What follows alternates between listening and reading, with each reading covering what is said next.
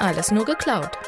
Der Podcast rund um Cloud Hyperscaler, modernes Arbeiten, neues Mindset und Cloud. Auch mal aus der Business-Perspektive. Zwei Berater erzählen aus der aktuellen Praxis bei KMUs und Enterprise-Kunden. Heute hier nur für euch. Ralf Schederecker und Peter Kien. Alles nur geklaut. Einen wunderschönen Tag am sonnigen März, nachdem es gestern geschneit hat, nachdem es vorgestern gefroren hat, nachdem es heute 15, gefühlt 25 Grad hat. Christi Peter. Servus, Ralf. Wie Sonnenschein. Also heute Morgen habe ich das Auto noch freigekratzt. Ich hatte so zwei Zentimeter äh, Schneeeisschicht, also Schnee, der mit Eis gepanzert ist, auf dem Auto gehabt. War ein äh, sehr lustiger äh, 20-Minuten-Workout gleich in der Früh mit den Kindern im Auto. Äh, aber ja, es ist mittlerweile schön geworden. Ja, aber mitten, mitten im April, dafür kannst du jetzt die kurze Hose rausholen und äh, hockst hoffentlich schön im Garten unterm Liegestuhl mit Sonnenschirm und hast den Podcast. Du bist deiner Zeit wieder voraus, es ist März, nicht April. Mann, Mann, Mann, Ralf. Das ist ja, der Klimawandel ist im Kopf. Außerdem bin ich ganz nervös, weil wir haben heute einen ganz besonderen Tag, Peter. Äh, Donnerstag. Tu nicht so, du hast das gleiche Video vor dir wie ich. Aber ähm, tatsächlich ist es so, äh, ich, der, der Gast grinst schon, denn wir, wir sehen uns ja, wir haben den großen Vorteil, wir, wir dürfen, dürfen sehen, was passiert und wir wissen, was los ist. Und wir haben eine Anfrage gekriegt vor, es ist schon wieder sechs Wochen her, ähm, ja, wo sich wirklich äh, mal jemand bei uns äh, sich für unseren Podcast interessiert hat, äh, könnte man jetzt frecherweise sagen. und ähm, tatsächlich freuen wir uns auch sehr und vielleicht kann das auch Schule machen. Also wir, wir, wir, ich könnte mich da durchaus dran gewöhnen, denn alles, was wir bisher mit ihm geredet haben, macht diesen Podcast heute zu einem absoluten Mehrwert für alle Zuhörer und für uns. Ich möchte ganz herzlich den Steffen begrüßen. Steffen, ich übergebe das Wort. Uh, the stage is yours. Herzlich willkommen bei Alles nur geklaut. Ja, vielen Dank. Ja, schönen guten Tag. Äh, Steffen Bayecke, mein Name. Ich komme aus dem Netzwerkbereich und arbeite zurzeit für äh, Aviaka Networks. Ähm, ja, und darüber haben wir uns kennengelernt. Wir sind, äh, unsere Firmen sind ja auch Partner. Äh, das ist ein genau, Punkt. Genau. Ja, wir haben einige Projekte gemacht miteinander. Und äh, ja, es ist ein sehr interessantes Format hier. Und da haben wir uns gedacht, äh, können wir einfach mal ein bisschen quatschen und hoffentlich ein paar interessante Themen ansprechen. Äh, ja, Ariaka selber, wir, wir kommen aus dem SD-WAN-Bereich, sind ähm, jetzt auch ganz groß im SASI-Bereich, ja, Secure Access Service Edge. Ähm, Security ist ein Riesenthema mittlerweile und ich denke, das wären auch Themen, die wir heute, heute ansprechen werden, gerade Cloud, Security, Connectivity. Mhm. Das sind alles so ein paar, paar Themen, über die man einiges erzählen kann. Äh, ja, ganz kurz zu mir. Ich bin seit über 20 Jahren im Netzwerk-Security-Bereich, habe einiges gesehen, bin in der Welt viel unterwegs gewesen. Ähm, komme aus der Firma aus Hamburg zuletzt und wir wurden äh, aufgekauft von Ariaka, um Security halt in diesen SD-WAN-Markt äh, zu bringen, äh, mit Ariaka zusammen. Und äh, darüber bin ich jetzt in Ariaka angekommen. Ja. ja also wunderbar. Das wirklich lustig ist, ähm, Ralf und ich, wir haben ja da vorhin schon, schon kurz unterhalten und dann haben wir jetzt, ähm, es ist mal tatsächlich wieder ein, ein Ausflug ins, ins deutlich technischere, so im Vergleich zu den letzten Malen. Ja, das, äh, äh, das ist auch mein, sagen. genau. Ich freue mich auch sehr, weil ich meine, tatsächlich ist es so, ähm, wir, wir, wir erzählen in unserem Podcast häufig sonst immer, was wir so beim Kunden erleben, so, was, wir, was so passiert. Aber natürlich erzählen wir auch, und jeder, der drei, drei Meter googeln kann, der findet auch raus, bei welcher Firma wir arbeiten. Äh, erzählen wir natürlich auch, mit welchem Partner oder wo wir zusammenarbeiten, was wir erleben und anonymisieren das so stark, wie es immer geht. Nichtsdestotrotz haben wir natürlich auch diese, diese Position im Markt und auch dieses Wissen, weil wir mit Partnern wie mit Ariaka zusammenarbeiten und hier dieses, dieses Wissen scheren und hier auch erfolgreich in der Technologie, das ist ja ein bisschen so, da wo wir alle herkommen, äh, ich, ich, ich versuche immer diesen Podcast ähm, und ich werde mich heute auch zusammenreißen, deswegen öfter mal zum Peter rüberschielen, weil ich versuche mich immer von der Technik immer weiter weg zu äh, äh, bewegen. Ich weiß gar nicht warum, aber irgendwie werde ich alt. Ähm, äh, aber heute tatsächlich, ich freue mich sehr wirklich, wirklich ähm, wenn auch die ein oder andere äh, Mythos-Sassi-Diskussion äh, vielleicht hier mal so ein bisschen aufgebracht wird, weil ähm, ich, ich fange einfach gleich mal an.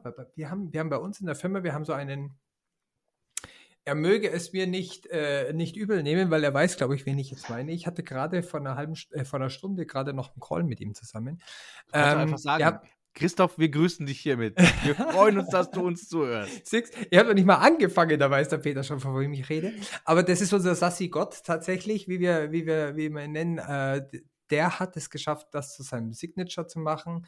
Alles, was dieses gesamte Netzwerkthema trifft, da ist er der Ansprechpartner und ich bin manchmal ein bisschen überfordert, weil ich gar nicht genau weiß, wo ich das überhaupt einsortieren kann, außer dass es eine sichere Art ist, Netzwerk bereitzustellen. Oder wie würdest, wie würdest du einem totalen Strategie-Techie-Fremden da so einen Einstieg geben?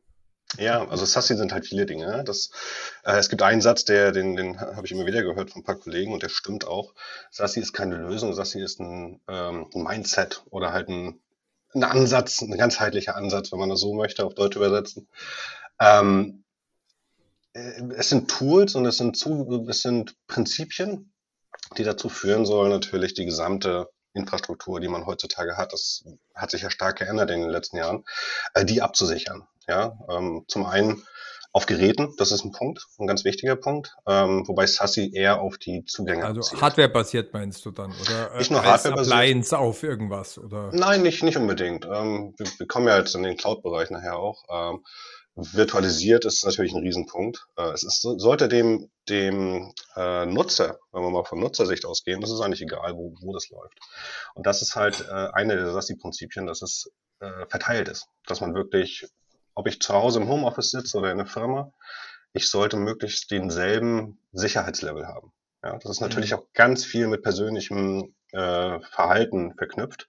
Wenn ich äh, in der Firma hm, sitze mit Kollegen um mich rum, dann äh, verhalte ich mich anders im Internet. Ja, dann gucke ich nicht so oft mit dem Firmenlaptop auf Facebook und Co. Wenn ich zu Hause sitze, dann ist die Verführung natürlich ein bisschen höher. Ja, Facebook und YouTube sind natürlich nicht die Probleme, aber wenn man andere äh, anderen Content konsumiert über Firmengeräte, dann kann das ein Problem sein. Ähm, Sassi versucht das ein bisschen zu äh, vereinheitlichen, dass es egal ist, ob ich zu Hause sitze oder im Büro bin. Die Zugänge, die im Hintergrund genutzt werden, also die, die äh, also werden entsprechend abgesichert mit entsprechenden Sicherheitsmechanismen versehen, die oben drüber liegen ideal, äh, normalerweise. Idealerweise sind sie tief integriert. Ähm, und das betrifft sowohl die Geräte, ja, also das Endpoint Posture ist ein Thema, dass man sagt, okay, ich äh, kann mich nur ins Firmennetz oder mit firmenrelevanten Ressourcen verbinden, wenn ich äh, einen gewissen Sicherheitslevel habe. Ja, wenn das letzte Microsoft-Update, Apple-Update, Compliance ist ein Thema. Äh, wenn bestimmte Prüfungen vorgenommen wurden, ja, das äh, kann von, wie gesagt, der Virenscanner ist aktuell, bis bestimmte Geräte sind nur verbunden mit dem Gerät gehen. Ja, das, das kann dann sein. Ortsabhängigkeiten wahrscheinlich auch. Wo befinde ich mich gerade, ja? Genau. Äh, also im Sinne von, vielleicht nicht nur, ob befinde ich mich zu Hause, sondern tatsächlich auch in, in welchem Land befinde ich mich. Das darf man auch immer nicht vergessen, ja. Richtig, richtig. Und da gibt's gibt's verschiedene Ansätze.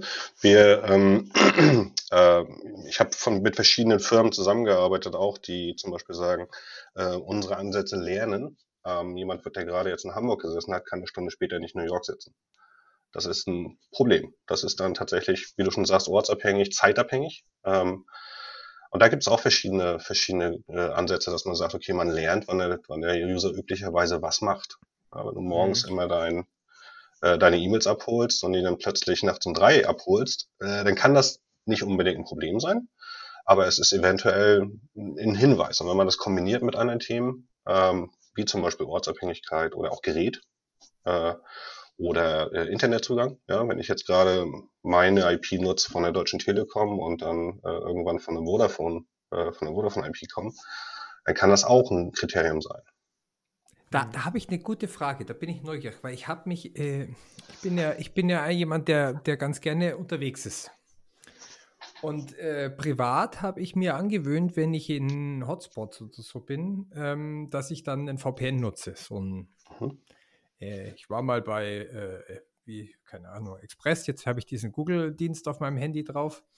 Äh, und tatsächlich habe ich mich schon gefragt, äh, es müsste doch eigentlich irgendwo, wenn, also privat habe ich natürlich kein Sassi, Aber irgendwie gehe ich schon davon aus, dass irgendwo irgendwer mal heutzutage schon checkt, dass ich gerade eben äh, auf La Palma sitze und äh, die Website denkt, dass ich gerade aus Frankfurt drauf zugreife.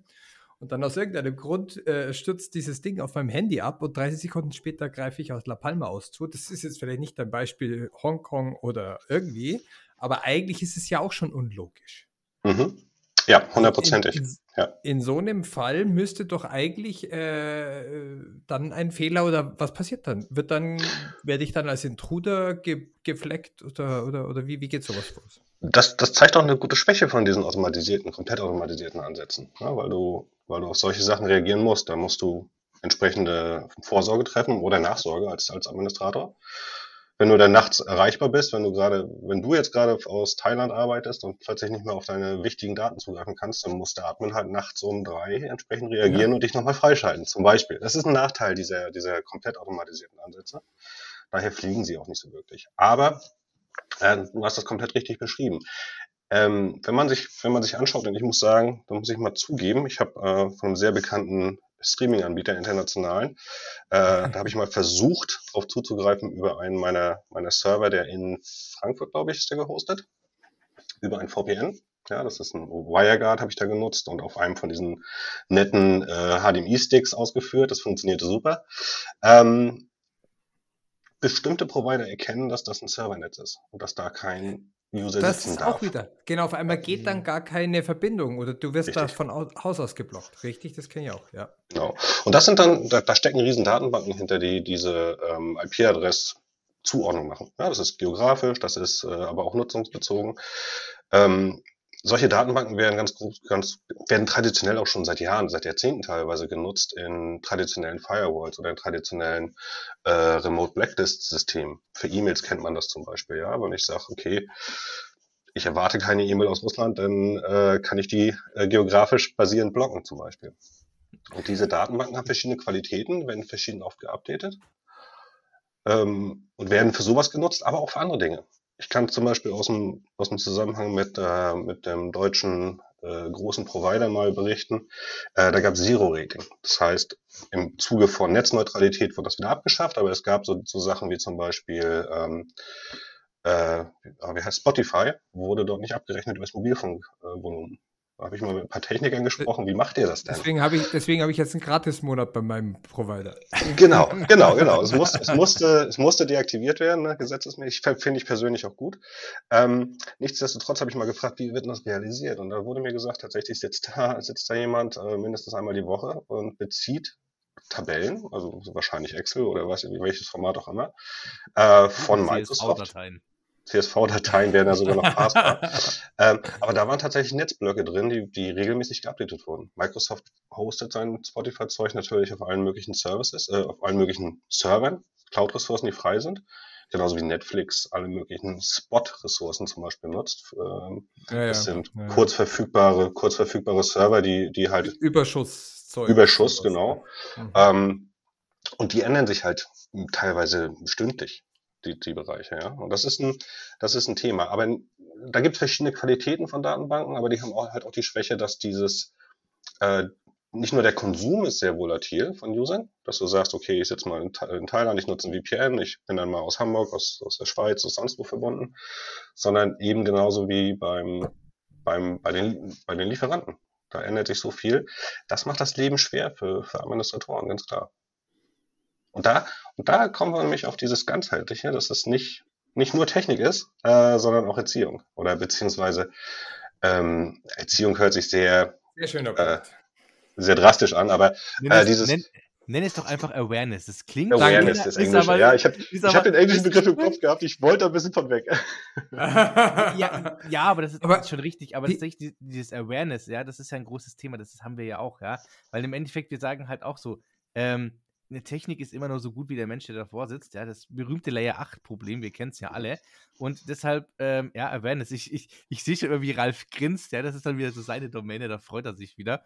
Aber das ist tatsächlich ein großer Punkt und das dürfen wir halt einfach nicht vergessen. Ja, es gibt keine Technik, die ja, diese, diese Schulung, ja, nennen wir es Schulung, ja, an der Stelle, oder, oder dieses Bewusstsein schaffen, sage ich mal, bei Benutzern, einfach mal tatsächlich ersetzt. Also das, da werden wir nie drum rumkommen. Wir müssen die Benutzer immer bewusst machen, hey, so wie wir es früher gemacht haben, nicht, nicht bitte den USB-Stick reinstecken, den du äh, gefunden hast, auch wenn da Gehaltsabrechnung März 2023 draufsteht, ja, äh, den nicht reinstecken, müssen wir genauso sagen, hey, bitte nicht überall äh, bei jedem Service, den ihr nutzen könnt, einfach anklicken und sagen, meldet euch bitte mit Microsoft 365 an.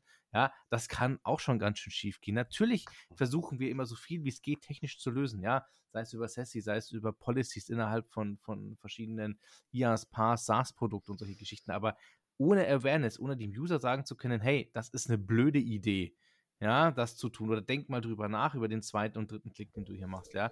Ähm, da kann die Technik noch so gut sein. Wir werden wir, wir haben nicht die Möglichkeit, das zu machen.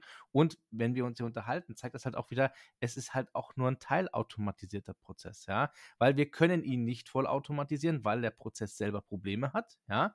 Ob man das irgendwann mal mit künstlicher Intelligenz in Anführungszeichen beheben können kann, wird, werden wir noch alles sehen. Ich glaube, das keine Ahnung, ja, weiß ich nicht. Ähm, aber trotzdem muss man da halt schon ziemlich drauf aufpassen.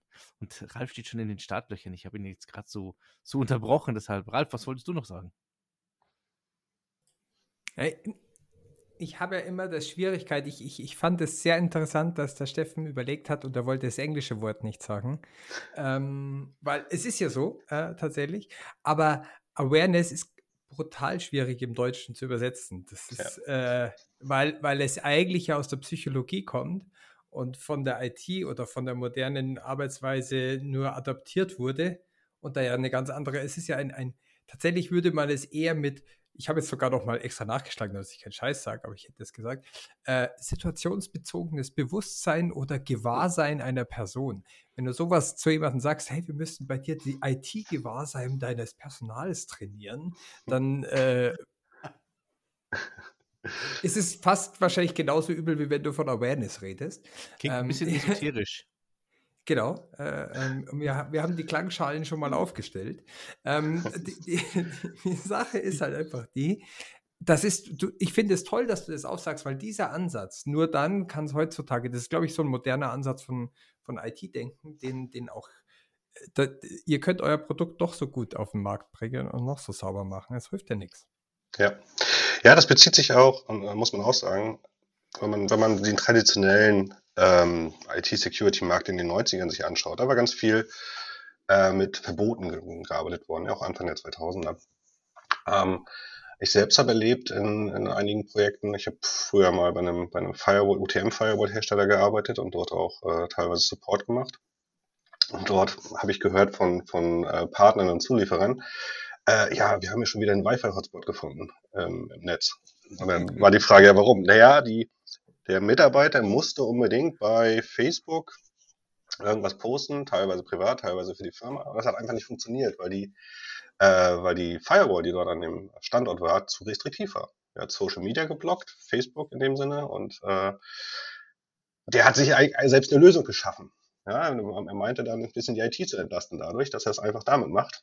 Hat dann aber einen Hotspot geschaffen, der DHCP ausgeliefert hat und somit nicht nur seinen Rechner, sondern alle anderen, die am Switch hingen oder an den Switchen halt äh, ungefiltert ins Netz gelassen hat. Das sind, das sind auch, man muss immer so ein bisschen die, die, die Balance schaffen, den Mitarbeiter nicht zu bevormunden. Ja, das war dieses Erziehen, ist deswegen das falsche Wort, vollkommen richtig, ähm, sondern tatsächlich den Kontext auch ein bisschen zu erklären. Ähm, ihr wollt, ihr wollt was, redet mit uns. Ja, wir finden Lösungen. Eigentlich ist es Verständnis schaffen. Also Verständnis. Wir haben, ja. wir haben, das, wir haben das ja früher, ich, ich habe auch immer, du, du hast es gerade gesagt, früher haben die, die Leute gar nicht, die wollten ja nicht wissentlich etwas Böses tun. Und in 99 Prozent der Welle haben die sogar, die wollen die IT entlasten. Die haben irgendwas gesehen, das funktioniert. Also wenn es funktioniert, kann es ja so verkehrt schon mal nicht sein. Ähm, und, und dann mache ich das. Dann habe ich irgendeinen Bridge ins Internet von äh, rechts in Netbook rein und links geht es ins Firmennetz und plötzlich geht aber vom Firmennetz es genauso auch rechts wieder raus ins Internet. Das verstehen die Leute nicht, wenn sie kein Verständnis dafür haben, dass es die Probleme gibt. Und daraus hat man früher genau diesen Fehler gemacht. Verbote. Man hat die Nei-Regeln aufgestellt und hat gesagt, die sind härter äh, als alles andere, weil dann kann der doch so gut die Intentionen haben, wenn der die Nei drin steht, an dem kommt er nicht vorbei.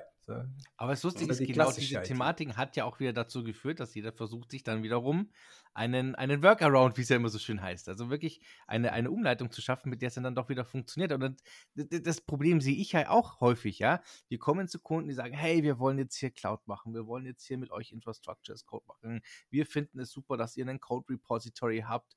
Äh, und dann legen die total motiviert los und dann nach 20 Minuten sagen, ähm, du Peter, ähm, gibt da so ein kleines Problem. Ja, was denn? Äh, äh, also wir können leider keine Sharing-Seiten aufmachen. Wir können keine Sharing-Seiten aufmachen. Ja, äh, wir können jetzt also das, wir können es jetzt per Git nicht ziehen, weil äh, GitHub ist bei uns gesperrt. Wie GitHub ist bei euch gesperrt? Ja, und dann das Lustige ist, äh, GitHub fällt halt einfach unter die Regeln, dass es eine Dateiaustauschplattform ist, ja, und per äh, Policy ist es verboten worden, dass die Mitarbeiter auf so eine Dateiaustauschplattform gehen und tada, ähm, das war's dann. Ja. ja? Und, die, und dieselben Leute, die richten sich dann ein E-Mail-Postfach irgendwo ein, wo sie den Zugang zu einem E-Mail-Postfach jemanden anderen teilen, damit sie sich an dieses E-Mail-Postfach gegenseitig E-Mails zuschicken können. Und das ist, glaube ich, jetzt kommen wir nämlich in die Neuzeit, warum das damals nicht geklappt hat mit den Deny-Regeln. Weil die Workarounds waren zehnmal gefährlicher äh, am Ende und haben ein zehnmal größeres Problem. Also jetzt in dem Fall von ich, ich, ich speichere Daten auf einem mir nicht bekannten Ort und gebe irgendwelchen Leuten da unkontrollierten Zugriff. Das war viel schlimmer, als wenn die den Bypass eigentlich gemacht hätten und ich hätte nur gewusst, dass der überhaupt da ist. Ja, ja auch, auch schön, sehr beliebt auch diese Copy-Paste-Services für Text-Snippets, ja. Die, wenn man da einen falschen ja, Haken ja, ja. setzt, ist er global verfügbar, in Suchmaschinen taucht er auf. äh, da habe ich persönlich auch mal Kontakt zu gehabt. Ähm, da hat uns ein Kunde angeschrieben, auch ein größerer, ähm, dass doch äh, Hostnamen aufgetaucht werden von internen, internen Komponenten.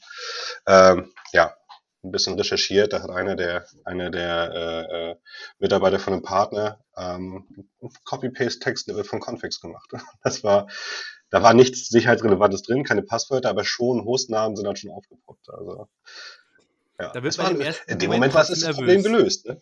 Das Problem war gelöst. ja, ja, ja. Also, aber jetzt, Peter.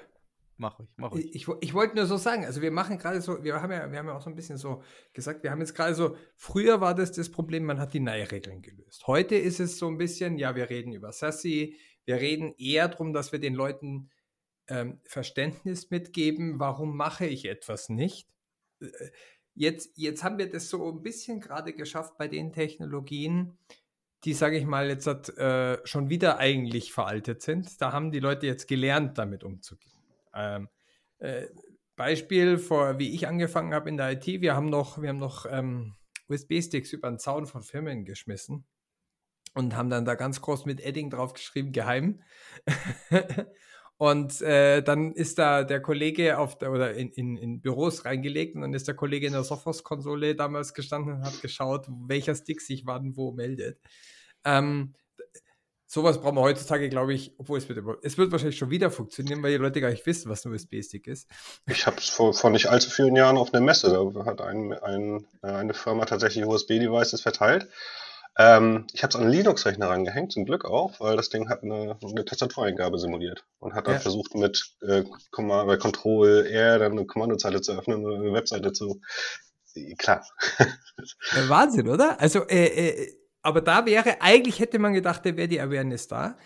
Nein. Jetzt haben wir Kunden zum Beispiel, die sagen dann, äh, wieso? Warum soll ich mich denn um die Daten kümmern? Das ist doch der, der Cloud-Anbieter, der, der SaaS-Dienst, da kann ich doch meine ganzen Personaldaten hochladen. Ist doch alles fein. Oh, Shared Responsibility. Ja, äh, und, und, und, und, und, und wo hostet der die Daten? Ja, keine Ahnung. Die Firma, die sitzt in, ich weiß es nicht, in Deutschland. Also der SaaS-Dienstleister sitzt in Deutschland. Ich bin schon wieder ganz aufgeregt. Mhm. Ähm, aber dass die, diese Awareness da ist, dass äh, die ja auch irgendwo ihre Daten ablegen müssen und wo die ihre Server haben, das ist bis heute, glaube ich, bei ganz, ganz vielen Leuten überhaupt nicht präsent, äh, wie die Daten in der Welt rumfliegen und selbst wo das Backup von den Daten noch hinkommt oder irgend sowas. Und auch da ist es wieder einheitlich, weil dieses, diese Awareness kann auch teilweise nicht unbedingt ähm, aufpoppen. Ich sag mal, ich kenne es auch aus vielen Firmen, auch, auch äh, selber irgendwie, dass, dass ein paar Mitarbeiter dann einfach einen neuen Service, jeden Monat einen neuen Service nutzen, ja, um irgendwelche, ja. irgendwelche Meetings zu planen oder Geburtstags Sammelaktion für einen Kollegen oder das ist dann wieder ein neuer Dienstleister mit einem Link in der E-Mail. Ähm, alle sagen, man klickt nicht einfach blind Links in E-Mails, weil wenn man das wirklich alle paar Wochen bekommt, auch von, von Kollegen dann äh, legitim, es, es weicht dann ein, ein wenig auf. Und da muss dann auch, müssen dann auch entsprechende Systeme versuchen, dahinter zu sitzen. Ja, weißt du, was ich noch viel schlimmer finde bei den Links? Wenn du heute hingehst, du bist auf einer Webseite, du kopierst den Link, das habe ich ja heute gesehen, hier mit Einladung zu Zencaster. Du kopierst den Link, gehst in den Termin rein, machst Steuerung V, siehst du nur Zencaster. Ja, soll ja schön ausschauen, weil ja keiner will diesen will so einen großen Link sehen. Schön formatiert, hochformatiert. Schön, mhm. schön, hochformatiert, dass du ja nicht siehst, was dahinter ist. Was ist ja lustigerweise, auf der einen Seite sagen wir immer, hey, schaut euch die Links an, auf die ihr klickt. Auf der anderen Seite wird durch Office-Programme, ja, egal ob jetzt, sei es jetzt Microsoft oder Google oder sonst was, wird es dann gleich so formatiert, dass es doch wieder schick ausschaut und sich schön in den Text einbettet und man sieht diesen Link schon wieder dahinter nicht. Also, ähm, sage ich mal, auf der einen Seite schulst du das und auf der anderen Seite gibt es halt dann noch Anbieter, die das halt auch gleich wieder untergraben an der Stelle, weil ein Mouse-Over und dann zu warten, bis der Link kommt und den dann zu bewerten, ist halt schwierig. Vor allem, wenn du dann auch noch äh, das Thema URL-Kürzung drin hast, ja, und dann siehst du bloß auf dr1v.microsoft.com, äh, okay, es ist OneDrive, okay, wissen wir jetzt alle Bescheid, aber ne, das muss nicht alle. erstmal wissen. Ja, ja, eben nicht, nicht alle, genau. Äh, genauso, genauso die, die Frontends, ja, also ähm, Google macht das ja mit, mit Chrome zum Beispiel. Ich, ich gucke es mir gerade an hier. Ähm, da ist kein, kein HTTPS mehr vor, da ist kein äh, www teilweise. Äh, Safari macht das ähnlich. Safari musste ich sogar aktivieren, dass er mir bei Mouseover die Links unten einblendet. So wie es von ja. Browser kennen. Ich finde das nicht gut. Es ist eine Vereinfachung, die, die, die Richtung, Richtung, ja, für, eine Verdummung vielleicht nicht, aber tatsächlich Richtung ähm, ja, Sorglosigkeit geht in dem Moment. Weil man genau, ich verlassen ist, muss, dass die Systeme. Eine, eine, falsche, eine falsche Sicherheitsbewusstsein. Genau. Weil, weil ich sehe dann, also jetzt, wenn man, im, wenn man im Chrome das weiß, dann sieht man das Schlüsselsymbol statt HTTPS. Ich meine, wahrscheinlich wird sich irgendwer gedacht haben, die Leute wissen eh nicht, was HTTPS heißt, warum zeigen wir das überhaupt an? Äh, das sind wir natürlich anders dafür, weil das Schlüsselsymbol ist ja viel logischer, aber das wird auch verschwinden. Es wird sogar immer weniger werden. Und vor allen Dingen hilft es ja nicht. Ähm, ich bin das das erste Mal hier auf dieser Plattform. Ja? Also ich, es ist ja wieder so eine super hippe, äh, abgekürzte Domain hier mit äh, äh ja, kaum Konsonanten drin. Ähm, wenn das jetzt eine etwas anders geschriebene Domain wäre, woher soll ich es wissen? Und die hat genauso gut ein Zertifikat, ja? Ob das nun äh, günstig Standes ist bei GoDaddy für, für 3 Dollar oder es ist ja nach wie vor ein gültiges Zertifikat. Und die Absolut, richtig.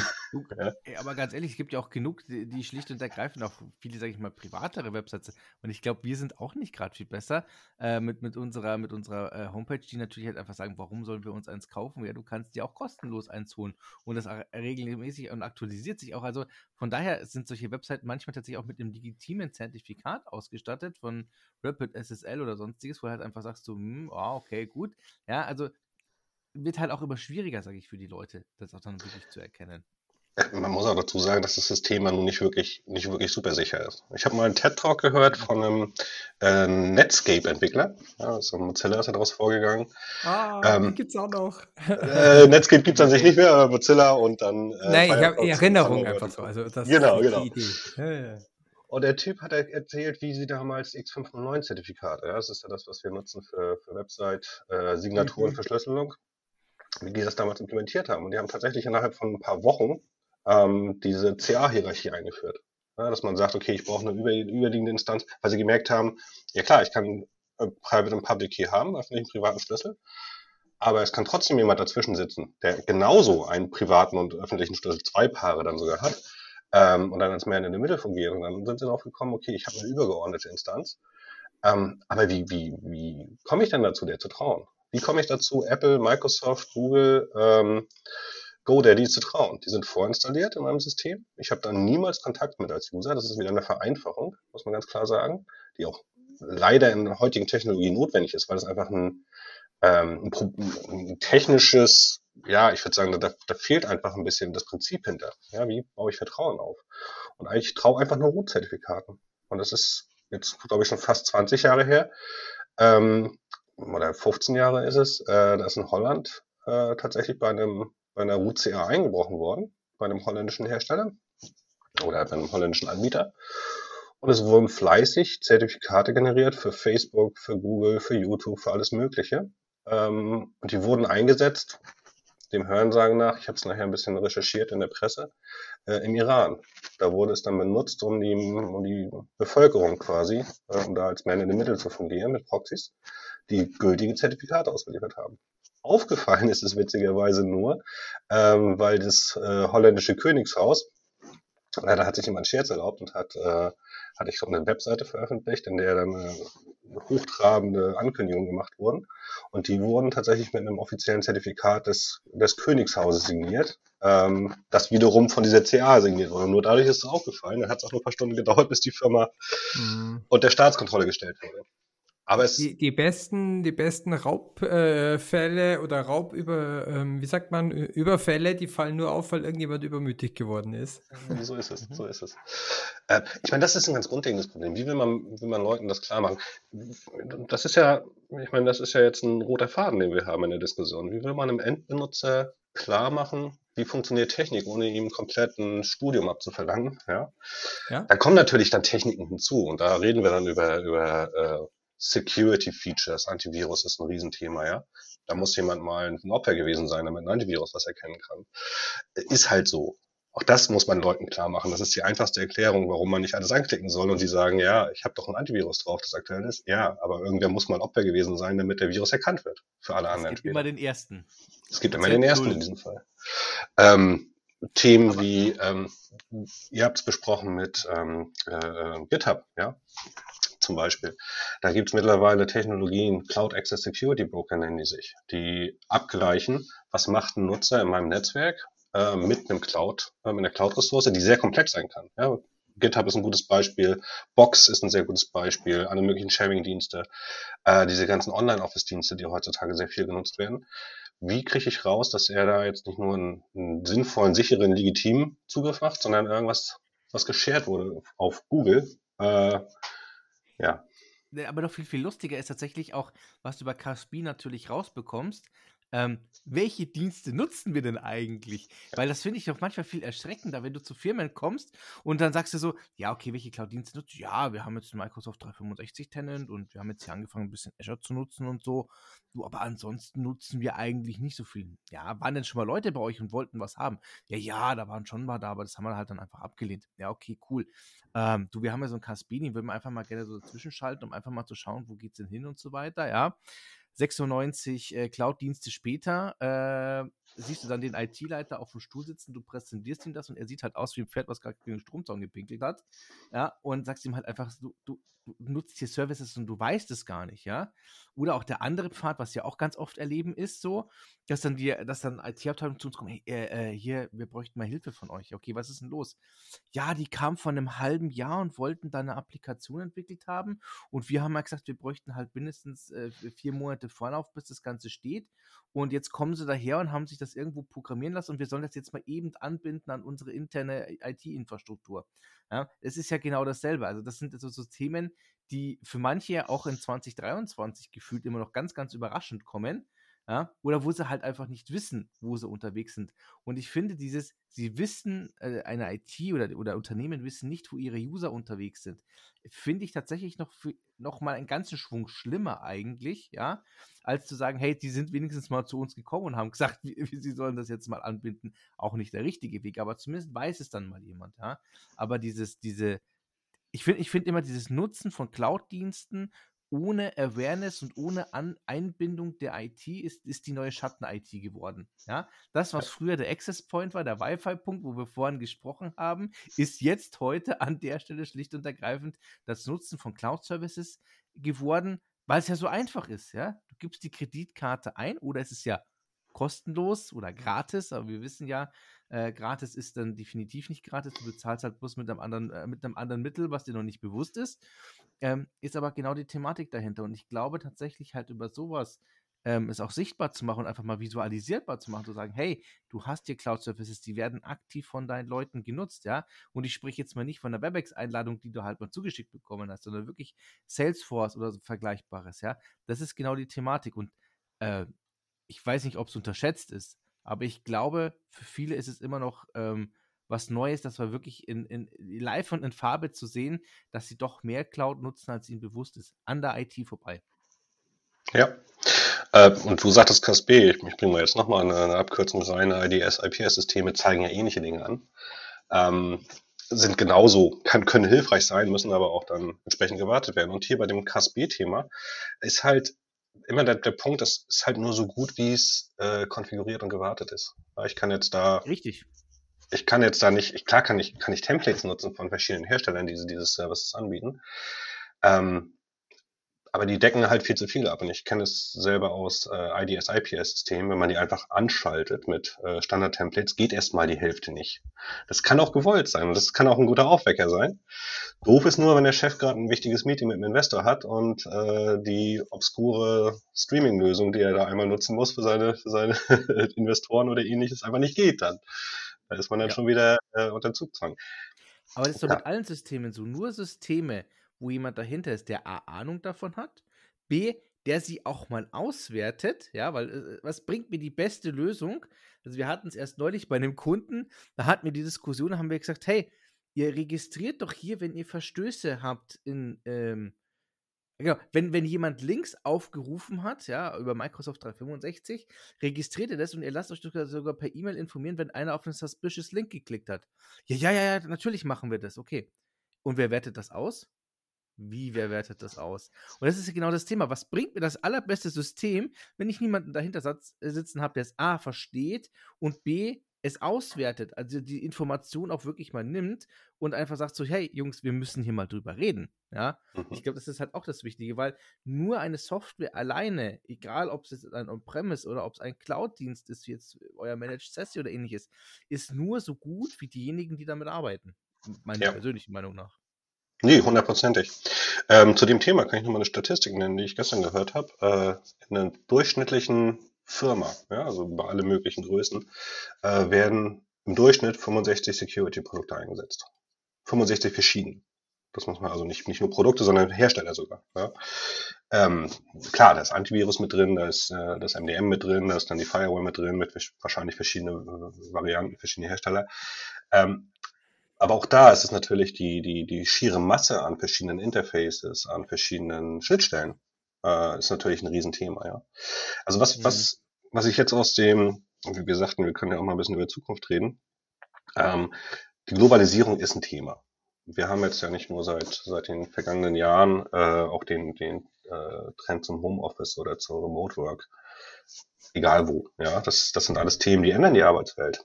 Wir haben keine monolithischen Rechenzentren mehr, die ich nur mit bestimmten äh, von der, in der Firma isolierten Systemen äh, äh das Burgbauen ist vorbei. Ein VPN rein und danach geht's drin runter und ja genau. Das, das ist vorbei. Äh, und wir alle sehen ja die Vorteile. Das ist ja nun auch so. Das ist Bequemlichkeit ist, ist, ist natürlich ein Riesenargument. Ähm, Geschwindigkeit. Ja, wenn ich, wenn ich kollaborieren möchte mit Kollegen. Äh, ich bin super begeistert von den Google Cloud Doc Systemen, ja, also Cloud Doc, Cloud Excel und, und das PowerPoint, was von Google ist, äh, jetzt, ohne, ohne äh, Markennamen äh, wie zu missbrauchen hier. Aber das sind geht, Themen. Das geht, glaube ich, schwer in dem Kontext. Es geht schwer, ja. Aber es ist, es ist tatsächlich so, dass die super funktionieren und ihnen wirklich einen Vorteil bringen. Man wird schneller fertig mit der Arbeit. Ja. Ganz klar, das ist ein Vorteil, ein riesen Vorteil. Ähm, ich glaube, ganz grundlegend, wenn man über Sicherheit redet, das ist immer so, das, das war schon immer so, es ist ein Dreieck zwischen äh, Sicherheit, Bequemlichkeit und Geschwindigkeit. Das sind diese drei, ja, diese drei Ecken. Äh, ja, du kannst ein oder zwei davon kannst du auswählen, die dann entweder 100% oder 50% jeweils gut funktionieren, aber alle drei geht halt nicht. Das ist äh, immer so. Und das muss man muss einem bewusst sein. Wenn ich sicher sein will, muss ich entweder auf Bequemlichkeit oder auf, auf Geschwindigkeit verzichten. Ja, im großen Kontext. Ja.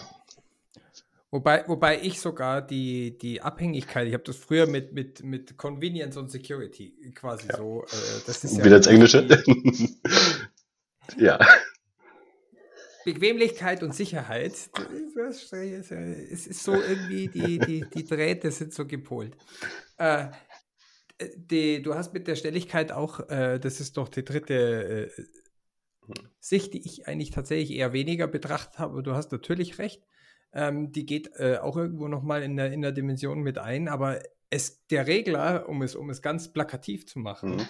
Äh, das ist ein Schieberegler, der in die eine oder andere Seite geht. Und je mehr ich von der Sicherheit runtergehe, umso näher komme ich zur Bequemlichkeit und umgekehrt. Aber so, also wenn du nur mal an dem Bein sagst, Sicherheit, egal was ich an Security irgendwo einbaue oder an, an Features, der User muss immer, und selbst wenn es nur ähm, äh, in, in zweiter Iteration oder irgendwie durch die äh, Geschwindigkeit dargestellt wird, er muss immer Einbußen in Kauf nehmen ähm, die ich ihm irgendwie verkaufen muss. Äh, das Lustige ist, dadurch, dass es äh, in, der, in der IT will der, will der Anwender viel geringere Kompromisse eingehen, als es vielleicht woanders macht.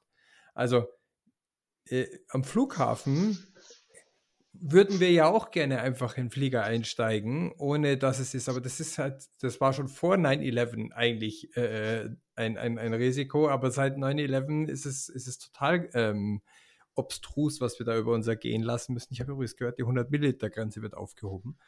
Ähm, ja, aber nicht bei allen, da musst du aufpassen. In München ist sie schon gefallen, weil die ja diese neuen Scanner haben. In Amsterdam habe ich auch gehört, ja. Aber bei anderen, die die neuen Scanner noch nicht haben, gilt sie noch. Das heißt, du steigst in München ein, fliegst nach Paris, um da umzusteigen, um nach USA.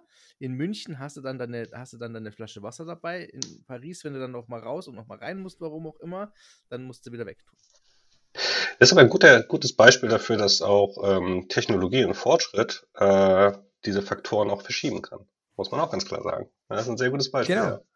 Ja, ja. Also, äh, und auch unsere Wahrnehmung von so einer Sicherheit ganz anders äh, äh, dargestellt wird. Also, wenn, mhm. wenn ich von vornherein weiß, dass ich einfach nur mit einem Klick jeden Service im Internet nutzen kann, ähm, dann will Warum ich das machen. Warum genau. auch nicht? Natürlich, weil passiert ja nichts. Äh, wenn aber jetzt halt irgendwelche, wenn mir nur gut genug verkauft wird, dass äh, meine, mein Deo-Fläschchen ein Sicherheitsrisiko sein kann, dann gehe ich von vornherein äh, dieses, dieses, diese Akzeptanz ein. Ich schimpfe zwar drüber, aber ich denke dran, weil es wird mir sonst abgenommen, dass dieses Security-Feature eingebracht wird. Jetzt, wenn ich das irgendwie in der IT, ist es ja nicht anders. Nur kriegen die Leute wesentlich abstrakter mit, was für ein Vorfall war oder welches Flugzeug wo abgestürzt ist oder was da, was da passiert ist.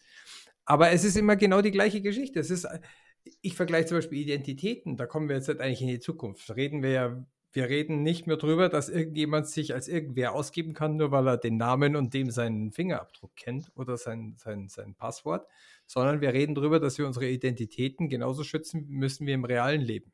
Da ist Identität, ich war bei einer, bei einer Security-Firma lange gearbeitet da ging es darum, ID-Passports und äh, sowas wirklich auch fälschungssicher zu machen, weil Identitätsdiebstahl eigentlich schon immer, seitdem der Mensch existiert, ein Thema war.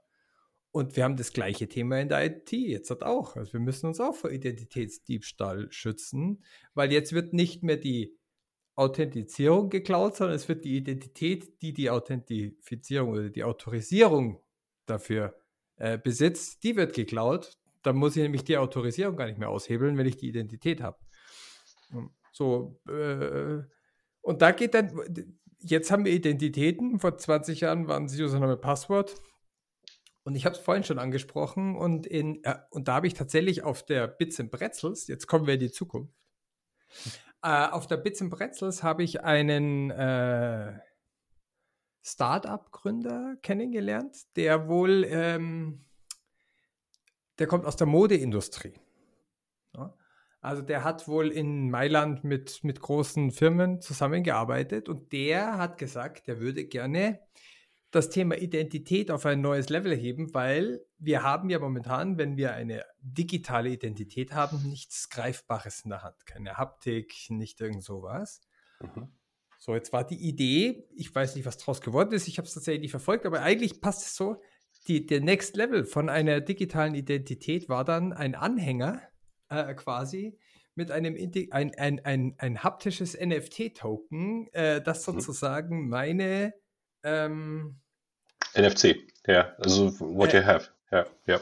Genau, also nee, nee, nee, äh, äh, nicht NFC. Also das geht darum, dass das ein, ein Chip war, dessen, wo die quasi wie ein Blockchain-Tresor war. Ah, äh, okay. wo dann quasi über ein Kunstwerk, über Web 3.0 die Identität, die ich digital habe, nur mit einer Hardware fix verdrahtet war, sodass aus der digitalen Identität, die ich eigentlich gar nicht mehr als Hardware brauchte, plötzlich ein sauteures Luxussymbol geworden ist, das ich um den Hals tragen kann, um mich daraus zu also quasi wieder die Rolle rückwärts als moderne Feature-Lösung, um das verkaufen zu können. Da steht da Gucci oder Prada drauf und das ist dann, mhm. wenn ich irgendwo mich digital authentifizieren will, dann kann ich okay. Also grundlegend hast du ja, grundlegend hast du ja diese, diese, wie du schon sagst, das, ne, What I Know, das war ja dieser Username-Passwort-Ansatz. Ja. Ganz traditionell. Ähm, what I Have, das sind dann Tokens im Sinne von, ich habe ein Stück Hardware, ich habe eine, eine, eine es gab ja diese mit den wechselnden Nummern, die gibt es ja auch schon seit Jahrzehnten. Ja, diese, ja, diese, diese ja. Alle Minute wird Ja, Peter, wenn du es hochhältst, versteht es unsere Podcast. Ja, genau. Aber so ein ASE-Token, so ASE also ich, wollt, ich wollte euch einfach noch mal ein schönes nostalgisches Gefühl mitgeben, wenn ihr von diesen RSA-Token spricht, ja. Aber das genau. her, neben, was, was, was, hängt dem dran? Neben dran hängt der Yuppie-Cookie, ja, für Fido 2.0. Äh, Sehr schön. 2, so. Also beide, beide Welten sind ja da bei mir, so ist es ja nicht. Ja, das, was, was demnächst noch, wir haben, wir haben ja äh, auch schon darüber gesprochen, ähm, where you are zum Beispiel, ja, einen Standort mit dazu ziehen. Das sind re relevante Informationen, die heute immer wichtiger werden. Ähm, ja, ganz klar. Aber ist es nicht dem, also für mich war Multifaktor immer schon eine Kombination aus allem dem. Irgendwie. Oder mehr als einer zumindest, genau. Mehr, genau, es, es, geht ja nur darum, mehr als einen zusätzlichen Faktor genau. zu haben, weil Gibt es aber auch schon wieder Aufweichungen. Also von diesem schönen äh, Schlüsselanhänger-Token, äh, den der Peter gerade gezeigt hat, da äh, sind wir weggekommen zu Apps, die ich auf irgendwelchen smarten Geräten laufen habe. Ist natürlich doof, wenn dieses ja. Gerät jetzt auch nicht, nicht wirklich sicher ist. Ja? Ähm, damit das ist ein super Beispiel von dir. Ja. Da, da habe ich nämlich dran gedacht. Also das ist eine coole, coole Geschichte, sehr gute Idee, weil äh, total witzig ist ja, früher oder bei den Banking-Seiten, wenn man irgendwie Online-Banking gemacht hat, äh, die machen ja total äh, was Schizophrenes jetzt. Also zuerst war es so, da gab es die TAN-Generatoren, dann mhm. gab es die TAN-Briefe, was eigentlich meiner Meinung nach immer noch das Beste war. TAN-Liste ist eine Military Grade Security. Das wird tatsächlich beim Militär nach wie vor. Codebücher. Es liegt, liegt bei mir im Schrank und da stehen 100 Codes drauf und einen von denen muss er nehmen und da muss er auch noch treffen, was da dahinter steht. Also Wurde ja wieder zurückgezogen, gibt's, also doch beim, beim Depot gibt es noch, aber alle anderen Banken haben irgendwie gesagt, die, die wir machen das nicht mehr. Und ja, was, war, user, war, ja nicht user-friendly. Ja, das ist immer genau. Ja, das es ist genau das Thema. Die Usability. Genau. Du wirst heute nach der Benutzerfreundlichkeit von solchen Sachen gemessen. Mhm. Aber der heißeste Scheiß ist, was total banan ist, ich habe jetzt zwei Apps auf einem Handy, die miteinander kommunizieren, sodass ich sie mhm. nicht mal mehr beide aufmachen muss. Was, ne? Ja, weil, ja. Weil, weil, weil die eine App autorisiert ist, das, was sie auf dem anderen App zur Sicherheit machen kann, selbstständig abzufragen, damit das quasi da direkt miteinander vernetzt ist. Warum das noch zwei Apps sind, warum die eine aufgeben muss und nicht da auf OK klicken muss, obwohl Aus das ja. Compliance-Gründen. Wahrscheinlich. Ja. Also, also, aber es ist bei mir genauso. Ich muss zumindest doch rüberschieben und muss sagen, Auftrag genehmigen. Ja, also aber eigentlich ist das doch auch schon. Natürlich. Da ist doch alles weg. Ja, hundertprozentig. Ähm, ja, also es ist, wie gesagt, Sicherheit und, und, und Einfachheit gehen nicht gleichzeitig. Das, das geht nicht beides. Ich glaube, da sind wir uns einig. Und ein dediziertes Gerät, wie jetzt diesen, diesen Schlüsselanhänger, das ist tatsächlich, das ist doof, das Gerät. Wenn ich da jetzt nicht unbedingt mit einem, mit einem äh, äh, ja, den, den Chip umkodieren kann, ja, indem ich ihn aufschraube und da irgendwie an irgendwelche Management-Ports ankommen, Wartungsports, dann ist das Ding erstmal an und für sich sicher. Äh, in sich ge geschlossenes, gekapseltes Stück Technik, ja, was möglichst einfach ist. Genau. Ja, und das weichen wir immer mehr auf. Ja, und, aber wohin geht's? Was kommt als nächstes? Äh, gibt es irgendetwas, was die Security, was, was, was kommt nach SASI, was noch kommt nach Caspi? Äh, gibt's was? Ist schon was in der Pipeline, was, was man sagen kann? Ja, also alle diese, diese, äh, ich sag mal, diese roten Flaggen, die, von denen wir gesprochen haben. Ne? Also du sitzt in Thailand, plötzlich verbindest du dich aus Mailand. Äh, reimt sich sogar. Aber diese roten Flaggen kann man natürlich automatisieren. Wir haben mal darüber gesprochen, dass es solche Systeme gibt. Ähm, es gibt Firmen, die sich darauf, äh, die, die sich darauf fokussieren, äh, zum Beispiel Logstreams von verschiedenen verschiedenen Herstellern Sicherheitslösungen, die in Firmen existieren, von diesen 65 im Durchschnitt, von denen ich ja gesprochen habe, die zu aggregieren und darüber äh, entsprechende, äh, entsprechende Dinge abzuleiten. Ja, das ist, das ist noch im Rahmen, das ist nicht mehr im Rahmen. Das kennen wir ja mit einer gewissen Ungenauigkeit, kennen wir das ja von ganz uralten Virenscannern, äh, Spamfiltern, Entschuldigung, Spamfiltern mit Bias, Bias-Ansätzen äh, oder Heuristiken, wie man auch so schön sagt. Äh, das ist ein Ansatz, aber es geht ja immer mehr in diesen, diesen Machine Learning-Ansatz, der immer mehr Daten einnimmt. Da gibt es Systeme, die beeindruckend aussehen. Ich selbst habe mit mehreren Herstellern gesprochen. Es gibt einen englischen Antivirenhersteller zum Beispiel, die machen das auch schon seit knapp 20 Jahren dass sie wirklich alle möglichen Events sammeln und daraus dann versuchen, Schlüsse zu ziehen. Die weiten das auf, die sagen zum Beispiel, die erkennen Viren anhand ihres Verhaltens. Ja, das ist, wenn man das auf ein Windows-System das bezieht, ähm, sobald du den Agent installierst, wird jedes Programm erstmal in einer kleinen Sandbox ausgeführt. Das heißt, die Eingaben, Ausgaben, äh, Tastatureingaben, Maus, ähnliche Dinge werden halt einfach in einer kleinen virtualisierten Sandbox äh, laufen gelassen für diese Applikation. Und dieses System guckt sich dann das Verhalten dieses, dieses Programms an. Gar nicht mal den Quellcode, gar nicht mal den, oder den, den, den Programmcode, ja, den, den ähm, Binärcode, sondern das Verhalten. Wenn da jetzt was passiert, was außerhalb der normalen, zu erwartenden Parameter ist, ja, dass zum Beispiel im Systemordner versucht, ein Zugriff versucht wird, der da nicht hingehört, dann wird das in eine Quarantäne gesetzt der User oder auch das, äh, der Hersteller kann dann sagen, okay, wir kennen diese, diese Binärdatei, wir kennen die Signatur, äh, wir wissen, das ist nicht schädlich. Wir deklarieren das Ding als sicher und dann wird diese Sandbox aufgelöst und alle Aktionen werden im richtigen System ausgeführt. Das heißt, der User hat in dem Moment die Bequemlichkeit, dass er das Programm nutzen kann. Ähm, begrenzt natürlich, ja, also Zugriffe auf, auf Webcams und ähnliche Dinge werden wahrscheinlich nicht funktionieren. Ähm, aber man hat dann den, und ist natürlich langsamer. Das ist natürlich langsamer, als wenn es nativ läuft, auch ganz klar. Aber man kann dadurch einen gewissen Level an Sicherheit schaffen. Und da ist dann, da sind dann in die zukünftigen Ansätze, so Machine Learning sind da mit drin. Ja, es ist äh, äh, natürlich noch Menschen, Menschen geprüft, das Ganze am gewissen Punkt. Aber das ist das, wo es hingeht. Und wenn man sich Konsumersysteme anschaut, ähm, Mobiltelefone, ähnliches, das wird immer mehr auf Sandboxes gesetzt, es wird immer mehr auf virtuelle Umgebung gesetzt. Microsoft macht es ja auch schon seit einigen Jahren mit ihrem Windows-Betriebssystem, dass, dass, äh, dass diese verschiedenen äh, Shadow-Folder oder wie auch immer das bei Microsoft heißt, diese verschiedenen virtuellen Instanzen dort äh, laufen für die verschiedenen Programme. Klar, man kann sich dadurch aber auch wieder negative Effekte reinholen, ja. Aber im Großen und Ganzen ist das zum Beispiel eine Richtung, die versucht wird. Mhm. Also äh, ich habe zwischenzeitlich dieses, dieses äh, extreme Sandboxing äh, ähm, ich, bin da ja immer, äh, denke schon wieder an den Worst Case, aber ich, ich habe neulich auch wieder, äh, ich weiß gar nicht, wo das war. Irgendwo war, war irgendein Ransomware-Attack.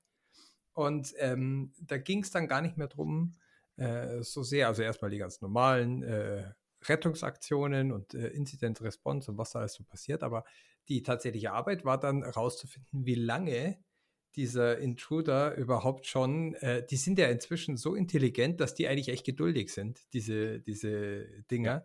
Ähm, man weiß auch gar nicht, ob und vielleicht werden die auch gar nicht getriggert und die, die eideln in irgendwelchen Systemen rum. Also da kenne ich mich auch zu wenig aus. Äh, da hätten wir einen nächsten Gast, den wir mal einladen können, Peter. Ähm, aber äh, tatsächlich war es so, dass der wahrscheinlich irgendwie schon ein Dreivierteljahr in dem System irgendwo drin gesteckt hat äh, und dann da sich irgendwie tatsächlich versteckt hat, wie so ein, äh, ich sag mal, wie so ein Sleeper. Sleeper. Mhm. Also, ja, das ist ein beliebter Ansatz. Auch gerade auch, es gibt ja dieses, dieses Advanced Persistent Threat. Das ist das, was du gerade beschreibst, ja. Äh, das bezieht sich meistens noch darauf, dass bestimmte Institutionen speziell ähm, äh, ausgesucht werden als Ziel das ist jetzt nichts, was du, was du im Großen runterladen kannst, was jetzt nicht in irgendwelchen Phishing-E-Mails auftaucht. Das ist selten so, sondern es wird tatsächlich auf möglichst einen konkreten Fall oder auf eine Firma oder auf ein Ministerium oder ähnliches äh, fokussiert. Ähm, und eine dieser Methoden ist tatsächlich, dass man wartet. Weil es gibt ähm, Anti-Advanced äh, Persistent Threat Protection gibt's. Was passiert da? Wird auf einer virtuellen Maschine irgendwo im, im, in der Cloud, äh, wird ein System hochgefahren da wird das Programm ausgeführt, dann wird geguckt, was passiert damit. Ähm, das geht aber auch nur begrenzte Zeit. Ja? Das ist immer nach zwei, drei Minuten ist dann auch schon vorbei. Und wenn das Programm erst nach drei Stunden oder erst an einem gewissen Datum, auch das gab es äh, ja, ja, genau, häufiger, richtig. Äh, dann hast du eine gute Chance, sowas zu umgehen. Das ist relativ einfach in dem, in dem Fall, ja. Sind, sind wir überhaupt noch sicher, Peter? Nein. Sollen wir, sollen wir uns waren nicht, wir noch nie? Alle... Ich könnte fragen, waren wir das jemals? Das ist genau die. Danke euch. Weil, weil auch, äh, auch hier ist, da, da ist es, ah, sehr schöner Punkt, weil da, da können wir auch wieder drüber gehen, welches Risikobewusstsein haben wir überhaupt und, und, und wie leben wir überhaupt mit Risiko. Äh, wir haben ja gerade irgendwie drei Jahre lang die Erinnerung bekommen, dass, äh, dass es Risiken gibt, die wir vorher ausgeblendet haben, die aber nicht neu waren. Also, äh, wir, sind noch nie neu. Das Problem ist, das Problem ist für, für uns Menschen, wir sind einfach immer blöd im Sinne von alles, was länger als 50 Jahre zurückliegt, erinnert sich die Menschheit nicht mehr dran. Und im Endeffekt, dass wir sowas schon hatten in Richtung spanische Grippe oder sonstiges, dass, dass jeder große Virus, sag ich mal, wo wir heute auch geimpft werden können, wo es Medikamente dagegen gibt und so weiter, das, da hat es uns halt alle mal auf die Fresse gehauen, wenn ich es mal so sagen darf, ja. Mhm. Da ist die Menschheit hingefallen, hat dann festgestellt, hey, wir haben ein Problem und wir müssen dagegen jetzt einfach eine Lösung finden. Und das Problem ist immer, sage ich, ähm, also wir sagen heute schon, hey, sowas, sowas wie Covid ist ja so abstrahiert, das kannst du ja nicht sehen, das kannst du ja nicht fühlen. Ja, Na, ja klar, wenn du erkrankt bist, dann schon, ja, aber davor halt einfach nicht, ja. Und ähm, das Lustige ist, da, da, eigentlich ist, ist das Thema Sicherheit in, Cloud oder auch in IT-Systemen noch abstrahierter, ja, weil manchmal kriegst du es auch erst da gar nicht mit. Du, du merkst erstmal gar nicht, dass du da betroffen bist, bis dann irgendwann mal einer, du auf einmal irgendwelche E-Mails bekommst, ja, du irgendwelche Abbuchungen auf deiner Kreditkarte hast oder sonstiges und du dich fragst einfach, woher das kommt, bis dir dann einfach klar wird, hey, da hat einer deinen Amazon-Account gehackt, ja, äh, hat, hat da die Information schon mal hergenommen, hat sich alle möglichen Sachen irgendwo hingeschickt und solche Geschichten. Also das ist halt auch schon mal eine Hausnummer. Und das Lustige ist, das ist nur für den Privaten. Für Firmen, die dann auf einmal tatsächlich aktiv erpresst werden, so nach dem Motto, hey, wir sind jetzt seit über einem Jahr in deinem System, deine Backups vom letzten Jahr sind definitiv alle nachverschlüsselt worden von uns, du kommst da nicht mehr hin, deine ganzen Systeme und entweder du zahlst die 5 Millionen oder du, du bist halt echt am Sack. Ähm, das, das nehmen wir gar nicht so wahr. Also das heißt, wir nimmt die Menschheit oder nehmen viele Menschen gar nicht so wahr. Und wir natürlich als Fachpersonal, ja, wir kriegen das dann auch schon dann natürlich schon mit und wir weil verfolgen. weil wir eine ganz andere Wahrnehmung, ein anderes Risikobewusstsein Richtig, aber auch haben. Genau. Äh, und da ganz anders hinschauen. Ja. Da zeigt sich aber auch, und das ist ja auch so ein, so ein, so ein äh, Symptom dann von solchen Problemen, ja, wenn man das global menschlich sieht, ähm, dass jetzt mittlerweile die Regierung einfach einschreitet und sagt, äh, solche Dinge müssen gemeldet werden. Ja, das ist äh, den, das ist ja mittlerweile Pflicht äh, in Europa. Ja, ja, ja das ähm, ist wie, wie, eine Salmonellenvergiftung, die man ja auch dem Gesundheitsamt macht. Genau, genau. Und solange das Problem einfach nicht akut war, äh, gab es solche Gesetze nicht und das muss der Gesetzgeber reagieren. Das zeigt eigentlich, was für ein großes Thema das ist. Und äh, ja, wie er auch schon sagt, nicht jedem ist, ist bewusst, was, was, was er oder sie macht. Ähm, ganz grundlegend kann man für persönliche Dinge, so halte ich es zumindest, nichts, was ich äh, nicht auf einer, in einer Zeitung über mich lesen möchte, würde ich jemals äh, ins Internet hochladen. Ja? Das, es geht um Fotos, es geht Texte, ähnliche Dinge. Geht nicht immer. Und es gibt auch genug andere Leute, die es dann eventuell tun, ja, privat geteilte Dinge. Ähm, Facebook legt Riesenprofile an über, über Freunde, die nicht bei Facebook sind. WhatsApp genauso, ja. ja äh, und man, man gibt ja sogar seine Nutzungsrechte ab, wenn man das ja. da in den Plattformen hochlädt. Teilweise. Und dummerweise, auch, dummerweise auch die Rechte derjenigen, die daran nicht beteiligt sind, nur, nur in meinem in meinem Kalender oder in meinem äh, äh Kontakten sind, ja. Ja, genau. Genau. Ja. Das ist ein Riesenthema, ganz klar. Ja, wie kann man dagegen, wie kann man dem äh, ähm, entgegentreten? Es ist eine ganzheitliche Geschichte. Ja. Es, ist, es war es schon immer, es, ist, es wird auch immer ganzheitlicher werden. Äh, Bewusstsein schaffen ist ein Riesenthema. Natürlich gibt es entsprechend viele Technologien, die unterstützen, aber die niemals das, das Ende der Fahnenstange sein können. Ähm, was ich sehe, ist, dass viele Firmen mittlerweile auch einsehen, dass sie eventuell selber nicht Kompetenzen haben oder die nicht aufbauen wollen, die auch einfach Geld kosten, wenn man es rein betriebswirtschaftlich sieht und das dann abgeben. Ja? Also Managed Service ist ein Riesenthema. Ähm, die haben ihre Vorteile. Die haben den Vorteil, dass du immer jemanden hast, der nur das macht und dein Experte ist, anstatt dein IT-Mitarbeiter, der sich auch um die Drucker und die äh, Windows-Updates kümmern muss. ja, der ist dann halt kein nicht unbedingt Netzwerkexperte oder nur teilweise. Ähm, Und das, das, das ist halt ein, ein Riesenpunkt, was ich sehe, wo immer mehr Firmen hingehen, dass die Erkenntnis einfach da ist mittlerweile, ich muss nicht alles selber machen, nicht alles selber können. Das hat aber immer, immer die, ähm, immer als, als Resultat, dass man jemandem vertrauen muss und dem dann auch da, da, wirklich genau. komplett vertrauen muss. Ja, das bleibt nicht aus. Das, das war jetzt, du hast genau den Punkt gesagt, worauf ich aber jetzt kommst du auf das letzte, auf die letzte große Zukunftsthema, was wir tatsächlich äh, aufbauen müssen. Und das ist Vertrauen, äh, Vertrauen neu zu gewinnen, verlorenes Vertrauen zurückzuholen und die, den richtigen Partnern, den richtigen Firmen, den richtigen Herstellern vertrauen zu können. Wir machen es über bei unserem Arbeitgeber über Langjährigkeit. Ariaka mhm. hat da ja auch äh, seine, seine Beziehung oder seinen Ruf und dieses Vertrauen, das ist jetzt halt etwas, was momentan viele Firmen verlieren an der einen oder anderen Ecke. Ich glaube, das ist so ein bisschen auch das Thema der Zukunft. Ja. Mhm. Ja. Wir haben von Währung gesprochen, ja, also Identitäten sind eine Währung mittlerweile. Ähm, ja. Genauso ist Vertrauen oder, oder Reputation in diesem Sinne. Äh, das ist ja ein englischer und deutscher Begriff, ähm, ist dann nicht nur die, ist die neue Droh, Drohgebärde. Ja, das ist tatsächlich ja. so. Das, äh, ja.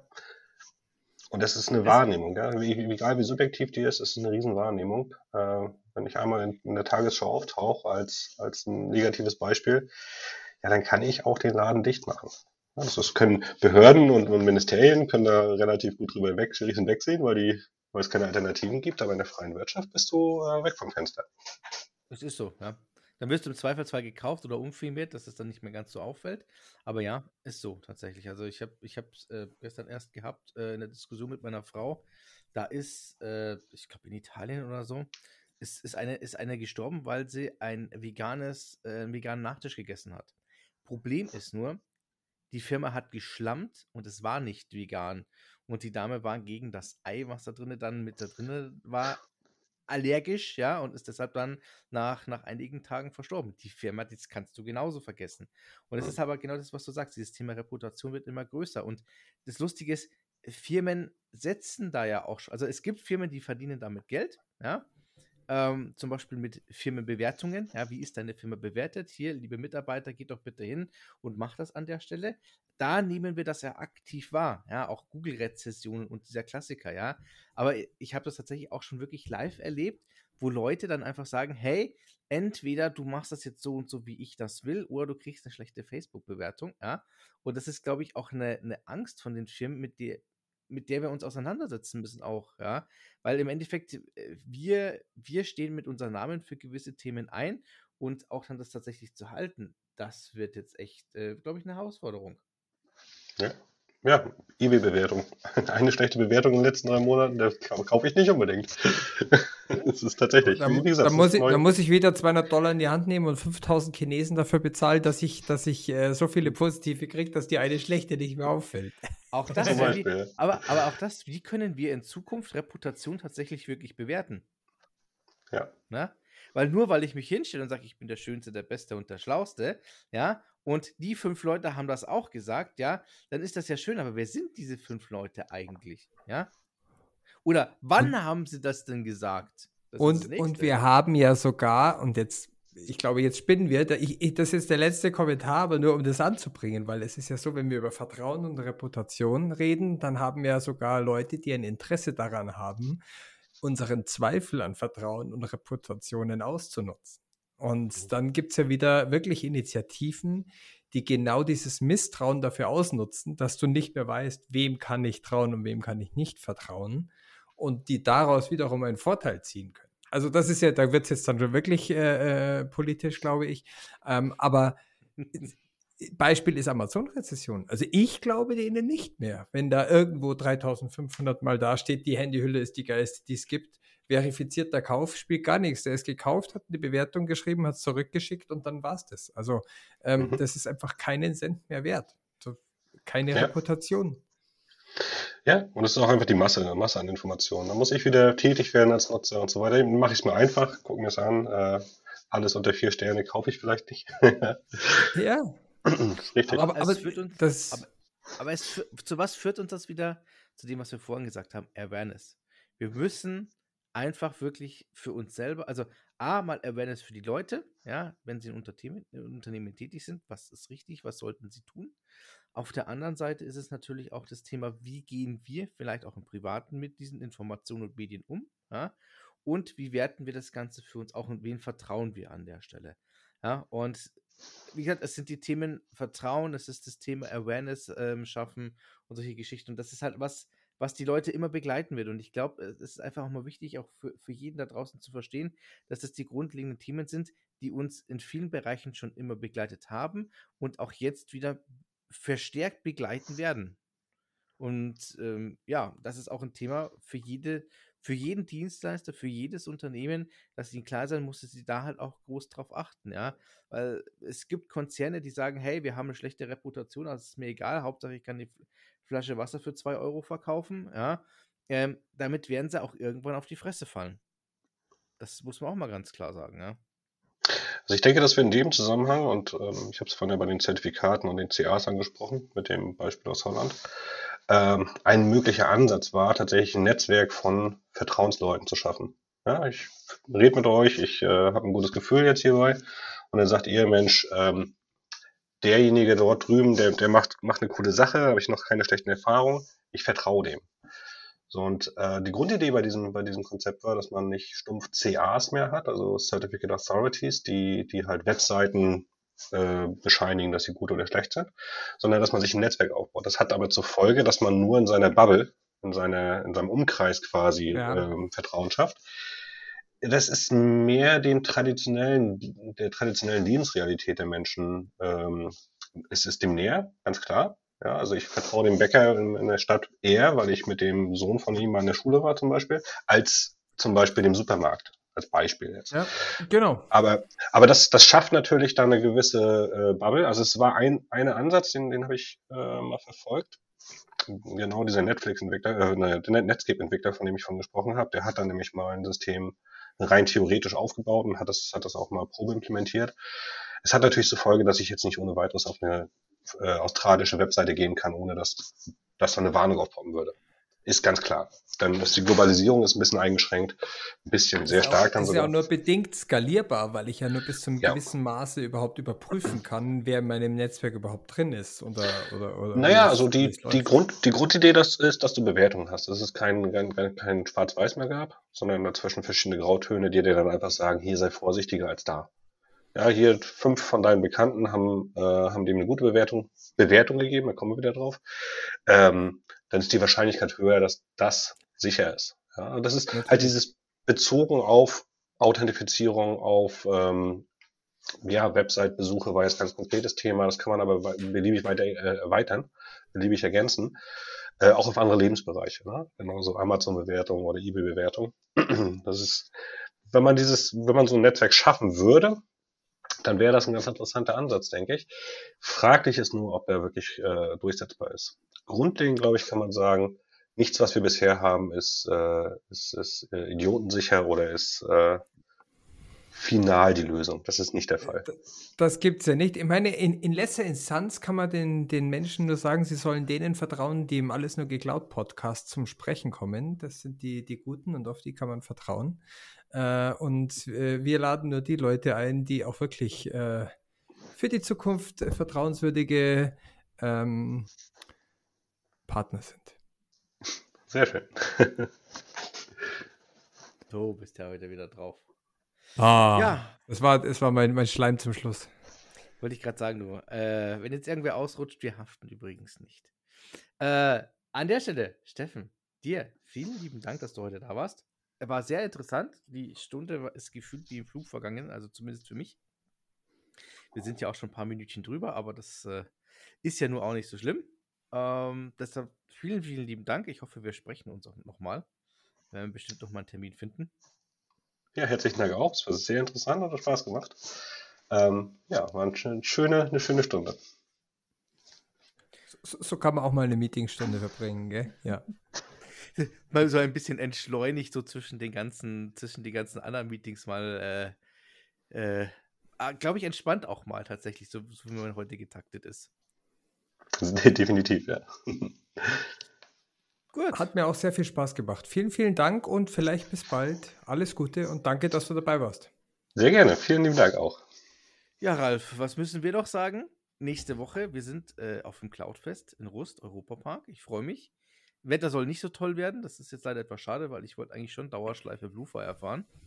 Ähm, ja, halt ich meine, wir wurden feucht. ja schon, wir wurden ja schon, wir wurden ja schon begrüßt vom Cloudfest und äh, wir werden da auch mit Sicherheit schauen, ob wir den einen oder anderen vors Mikro zerren können.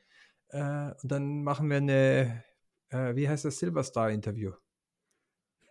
Äh, kannst du machen? Ähm, du kannst dein, du kannst dein, dein äh, Startup, Startup pitchen. Genau, Startup pitchen, glaube ich, in der Zeit, wo du, äh, war es Silverstar oder? Ich glaube, es war Bluefire. Weil der Bluefire ist ja mit dem Katapultstart, der Silverstar, der wirst ja eh erst ewig raufgezogen, da hätten sie echt viel Zeit. Aber ich glaube, das war mit dem Bluefire, da konntest du dich jetzt anmelden, wenn du dein Startup pitchen willst, dann kannst du das auf dieser Fahrt machen. Da ich weiß nicht, ich Ihnen von meinem, von meinem äh, äh, Nerzpelz-Großhandel erzählen, den ich gründen will. Das, äh, Mit deinem eigenen Pelz aus dem Gesicht, oder? Egal. Äh, genau. Wir haben auch eine kleine Überraschung, die werden wir aber erst zeigen, vollständig zeigen, wenn wir auf dem Cloudfest sind. Und ansonsten Tada! werden wir in der Woche danach natürlich einen kleinen Recap machen zum Cloudfest. Mal schauen, äh, was sich so ergeben hat, was wir da so erlebt haben. Ja, und dann suchen wir uns einfach wieder ein neues Thema über das wir noch sprechen werden und freuen uns schon mal an der Stelle. Ja, was soll ich sagen? In diesem Sinne, alle zusammen, Servus, bis zum nächsten Mal. Mich hat's gefreut. Papa. Und Ralf, wir sehen uns dann nächste Woche auf Cloudfest. Servus miteinander, danke euch.